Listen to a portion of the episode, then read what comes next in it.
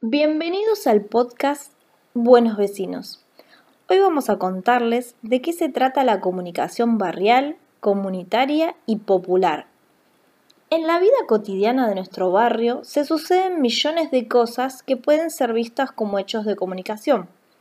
Un vendedor ambulante, una pelea, un chisme, un choque y sus rumores, un fogón, un partido, una pintada, una conversación, circulan por la vida del barrio generando opiniones, silencios, rechazo o indiferencia.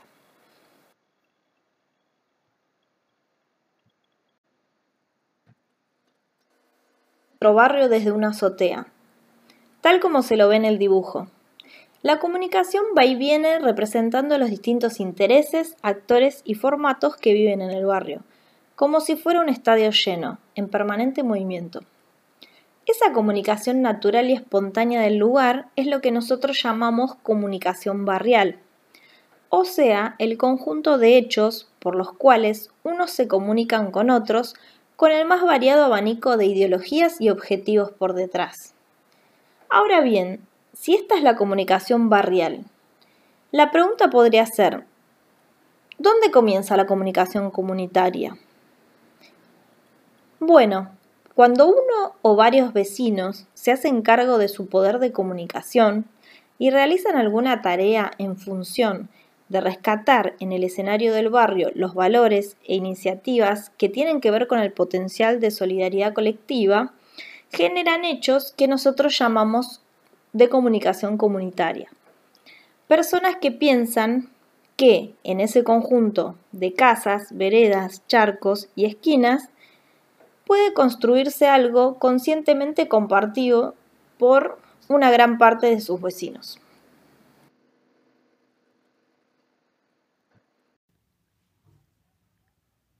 La comunicación comunitaria es el intento de darle sentido a los elementos de la comunicación barrial y familiar desde la perspectiva de la posibilidad de la unión, la solidaridad y la organización en el barrio está hecha de esos modestos pero permanentes impulsos solidarios en torno a la salud, la nutrición, la vivienda y la educación, que buscan el encuentro y la colaboración de los vecinos, la fiesta y el trabajo. Ahora bien, a veces sucede que la misma historia comunitaria va llevando a los vecinos a tener que enfrentarse o negociar con actores más poderosos para los que se hace imprescindible sostener el consenso del barrio, la claridad del análisis y de la estrategia. La comunicación se nutre ahí de los intereses de los sectores populares. En ese momento surgen los problemas de la comunicación popular. Nosotros le damos ese nombre a los hechos comunicacionales que no solo favorecen la solidaridad y la organización en el barrio, sino que además toman una posición clara frente a otros actores sociales ligados a los sectores dominantes y los enfrentan en negociaciones y conflictos concretos desde la perspectiva de los sectores populares. En ese momento, la comunicación es algo más que un proceso intercomunitario para abarcar un escenario de disputa política con otros actores, aunque se refleje en el ámbito barrial.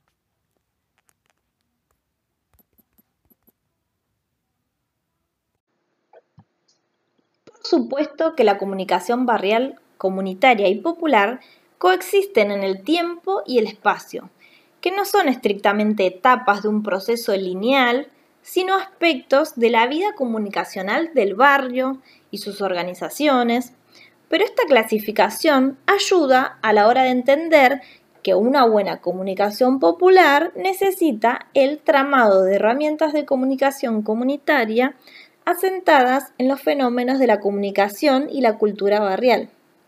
Los tres circuitos de comunicación se nutren de palabras, carteles, canciones, símbolos, imágenes, entonaciones, pinceladas y redoblantes que junto a nuestros cuerpos y personas hacen que cada barrio sea único en la galaxia.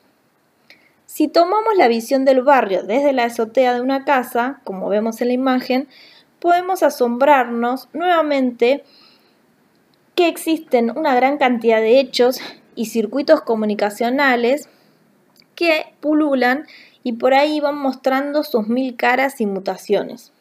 Los invitamos a hacer un recorrido por nuestro querido barrio. ¿Qué tal a todos? Buen domingo. Eh, no se lo tomen a mal, pero yo me levanto a las 5 de la mañana. Yo apareció el gato feliz, bárbaro y contento. Toda la noche no podemos seguir con manitos, con deditos, con cositas. No se tocan los carteles que pone uno en el ascensor. ¡No se tocan! Perdón, no te gusta escuchar verdades, ¿no? ¿Viste cómo duele? Y espero que haya otros del consorcio que estén de acuerdo conmigo